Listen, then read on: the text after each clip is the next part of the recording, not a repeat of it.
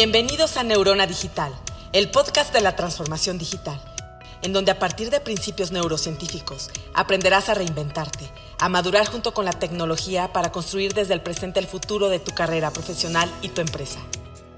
Porque aprender a pensar también es tecnología. Los dejamos con Engel Fonseca.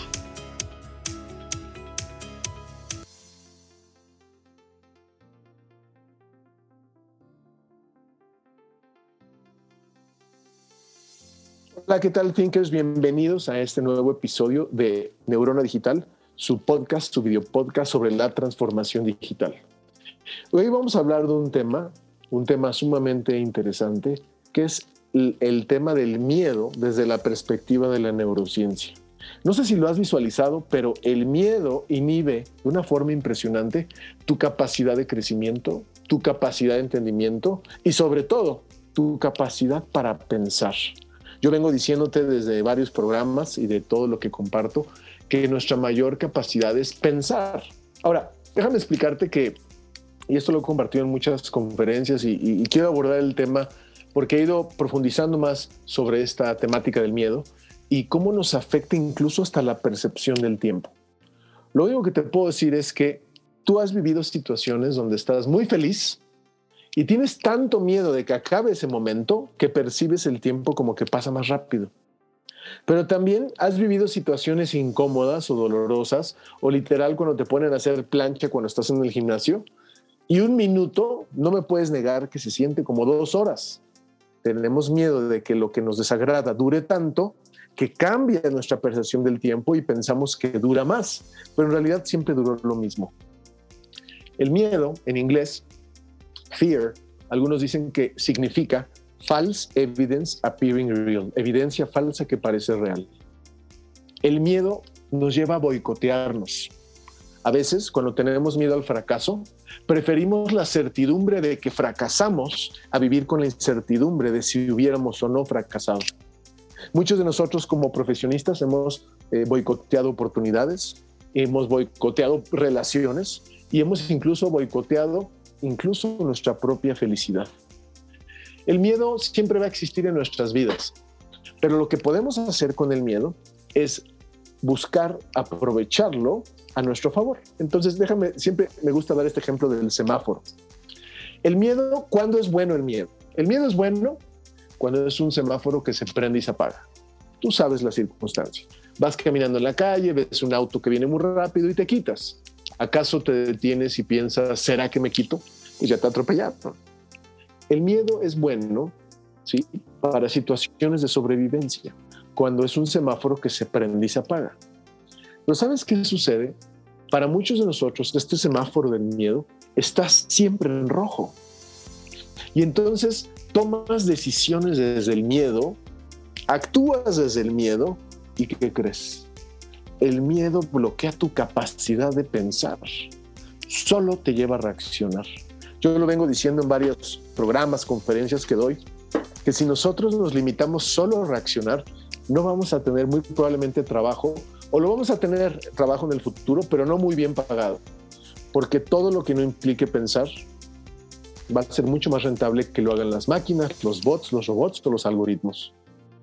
Ahora, no podemos desaparecer nuestro miedo, pero sí podemos observarlo sin juzgar y entender de dónde viene nuestro miedo. Cuando tú tienes miedo de alguien, de una situación, de un lugar o de una temática, en esencia, lo único que cura, y esto con fundamento científico te lo digo, lo único que quita el miedo realmente, lo cura, sin postura. No, no, no estoy hablando de comportarse valiente cuando no sientes valentía, es el conocimiento. La única cura que existe para el miedo es el conocimiento. A mí me ha sorprendido a muchos de nosotros cuando festejamos, ay, sí, cuando teníamos tareas, ¿no? Algunos festejamos incluso salir de la escuela y decir, ay, qué padre, ya no voy a tener que estudiar. Pero cuando aprendes a aprender para aplicar y ponerlo a prueba, expandirte como persona, el aprendizaje es algo maravilloso. Por eso a mí me preocupa mucho todo este tema del home office, cómo ha creado niños godines pegados a las computadoras de 9 de la mañana a 6 de la 2 de la tarde sin parar, qué peligroso es asociar el aprendizaje, el conocimiento con lo aburrido. Qué peligroso, ¿no? Yo creo que eso es mucha responsabilidad de las escuelas. Pero cuando nosotros tenemos miedo, lo que nos está diciendo nuestra mente es no tengo suficiente información para tomar una decisión con claridad. Pero ¿qué tal cuando tomas decisiones desde el miedo? De entrada te vas a equivocar. ¿Cuántas decisiones has tomado desde el miedo? Por no decir desde la ignorancia. Ahora, ¿se vale ser ignorante? Totalmente. Todos tenemos derecho a ser ignorantes. Yo estoy convencido que hay más por aprender de lo que sabemos, hay más por saber lo que sabemos, hay más por hacer de lo que ya hicimos. Pero lo que no se vale cuando somos ignorantes es tolerar esta ignorancia. Yo a esto le llamo la el umbral de ignorancia. Cuando tú ignoras algo que te puede dar claridad para tomar decisiones correctas, no te puedes tolerar el no saber el por qué, el no saber la razón. Por eso a mí me encanta mucho enseñar sobre curiosoma, ¿no? Esta habilidad de tener una curiosidad selectiva, dirigida, y que considero que es la brújula de nuestro recurso más valioso, que es la atención. ¿Qué dicen los neurocientíficos sobre el miedo? Lo primero es que el miedo te lleva a sobrevivir, no a vivir. ¿Cuál será la diferencia entre una persona que solo sobrevive a una que vive? Bueno, en esencia, cuando sobrevivimos, estamos eh, reactivos y cuando estamos en modo sobrevivencia, pues lo único que estamos haciendo es previniendo escenarios que probablemente no van a suceder. Por ejemplo, hay mucha gente que es muy ahorrativa con su dinero y algunos lo hacen desde ahorrar para invertir, por ejemplo, ahorran e invierten, pero otros ahorran desde el miedo. Ni siquiera usan su dinero para disfrutar la vida. El miedo no vamos a desaparecerlo nunca en nuestras vidas, pero lo puedes domesticar. Entonces ya te dije, ¿cuál es la cura del miedo? el conocimiento. Ahora, el miedo nos pone en modo sobrevivencia porque nos lleva a reaccionar y no piensas. Y estás predispuesto a, al karma, estás predispuesto a, que todo está mal. Si ubicas que de repente entramos en situaciones de vida donde nos anticipamos a lo que está mal. ¿Y sabes qué sucede? Tú mismo lo provocas. Es como decir, yo a mí me encantaría que repitieras, me siento mal, me siento mal, me siento mal, me siento mal, y te aseguro que tu cuerpo va a reaccionar. Entonces, el miedo nos evita la capacidad de aprender. Piensa en todos los exámenes que estudiaste desde joven con miedo a reprobar. A lo mejor sacaste 10 y memorizaste muy bien, pero ¿sabes qué sabes hoy de eso que estudiaste? Cero. El miedo bloquea tu capacidad de aprender. ¿No has visto, por ejemplo, cómo en varios países, cuando es época electoral, le meten miedo a la gente de que el dólar va a subir, de que roban niños? Nos meten miedo. Si yo tengo la capacidad de meterte miedo, te llevo a reaccionar.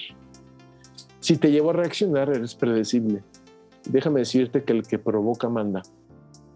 No estoy diciendo que no tengamos miedo de nada. No, hay miedos que son básicos. Por ejemplo, miedo al COVID, pues parecería lógico. Yo te diría que lo que necesitamos es tener solo respeto. Yo le tengo respeto a la pandemia, pero no miedo a la pandemia. Porque, ¿qué crees? No solamente el miedo bloquea tu capacidad de aprendizaje, baja tus defensas, baja tu sistema inmunológico. Entonces, mucha gente ha muerto no necesariamente por el COVID. El COVID fue el de lo que aprovechó el miedo. murieron por miedo. El miedo baja las defensas. El miedo te enferma.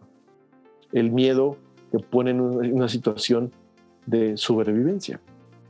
Entonces, cuando nosotros nos dejamos inundar por el miedo, reitero, tenemos derecho a sentir miedo, claro. Lo que también tienes derecho es a observarlo y domesticarlo. E incluso le puedes agarrar un gusto adquirido. Algunos de nosotros lo llamamos los nervios. Yo me siento nervioso hasta la fecha de dar una conferencia, de hablar en público, aún de grabar este podcast.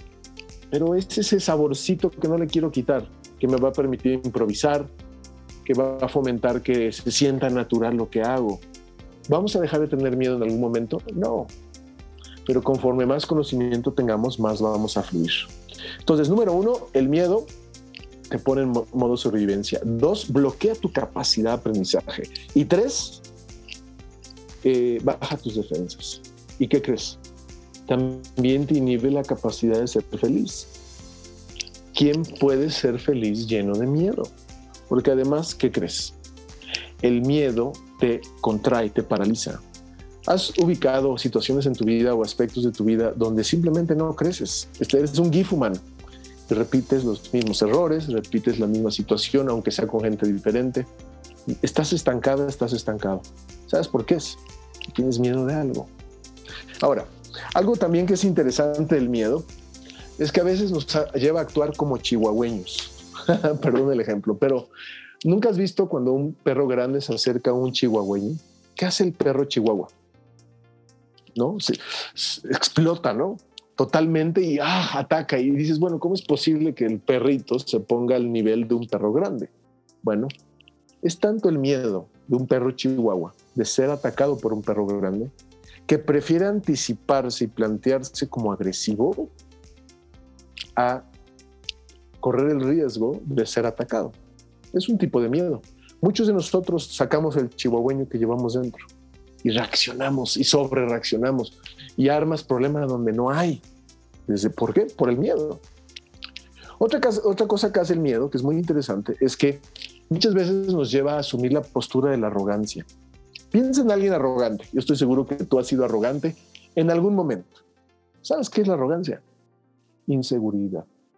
Es miedo. Como no sé lo que soy, como me intimidas, tengo que asumir la postura de la arrogancia porque no tengo otro recurso, aunque en realidad el recurso debería ser el conocimiento. Piensa cuántas veces hemos sido arrogantes, por no decir en México, como decimos, mamones, ¿no? Este, con alguien, y en realidad es porque no sabes cómo comportarte ante una situación así. A mí me gustaría invitarte que, a que la siguiente vez que veas una persona arrogante, más que pensar, ay, qué arrogante, te hicieras el cuestionamiento de qué tiene miedo esa persona. Ahora, finalmente, una de las cosas que fomenta el miedo, que a mí me parece muy preocupante, es que te inhibe la capacidad de autocontemplar lo que tú sí tienes. Por ejemplo, en la vida profesional, ¿qué tan común es que en las empresas, cuando llega alguien nuevo, muy inteligente, les, le es una amenaza a los demás? ¿Por qué tendría que ser tu inteligencia una amenaza a la mía si yo tengo la mía que es única y e irrepetible? cuando tu inteligencia podría ser complementaria. El miedo nos lleva a incluso rechazar lo que puede ayudarnos a crecer. Nos puede, nos lleva a rechazar, nos lleva incluso a, por ejemplo, incluso hasta con la belleza. De repente, cuando hay una mujer bella, un hombre muy atractivo, llega alguien más atractivo, ah, ¿no? Da miedo. pues cada quien tiene lo suyo.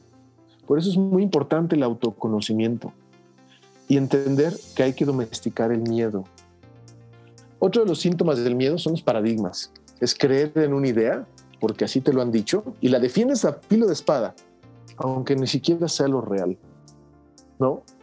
Y a mí me ha sorprendido, por ejemplo, hablar con gente que, eh, muy dogmática, ¿no? Que, que tiene una visión de la vida, y no me refiero solamente religiosa, sino de valores filosóficamente.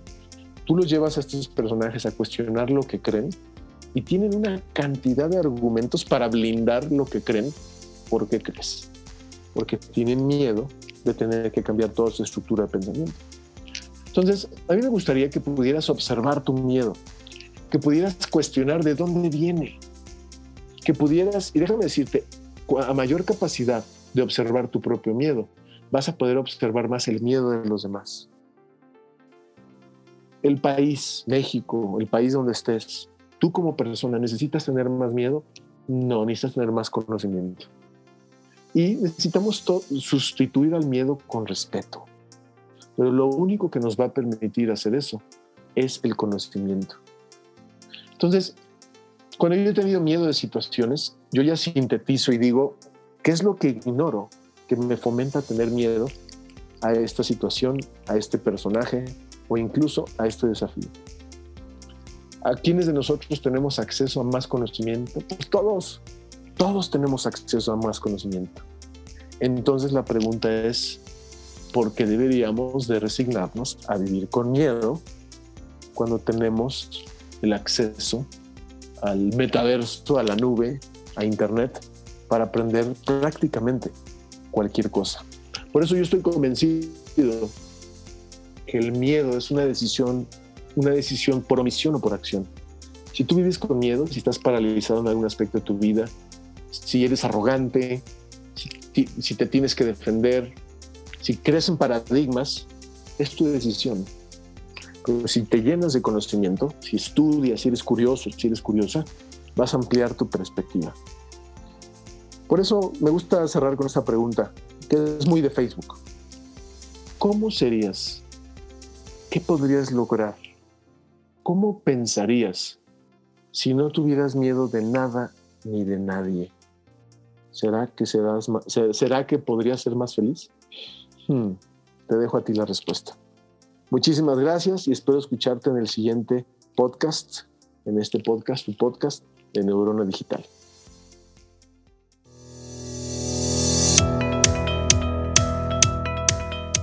Gracias por acompañarnos en Neurona Digital con Engel Fonseca. No te pierdas el próximo episodio.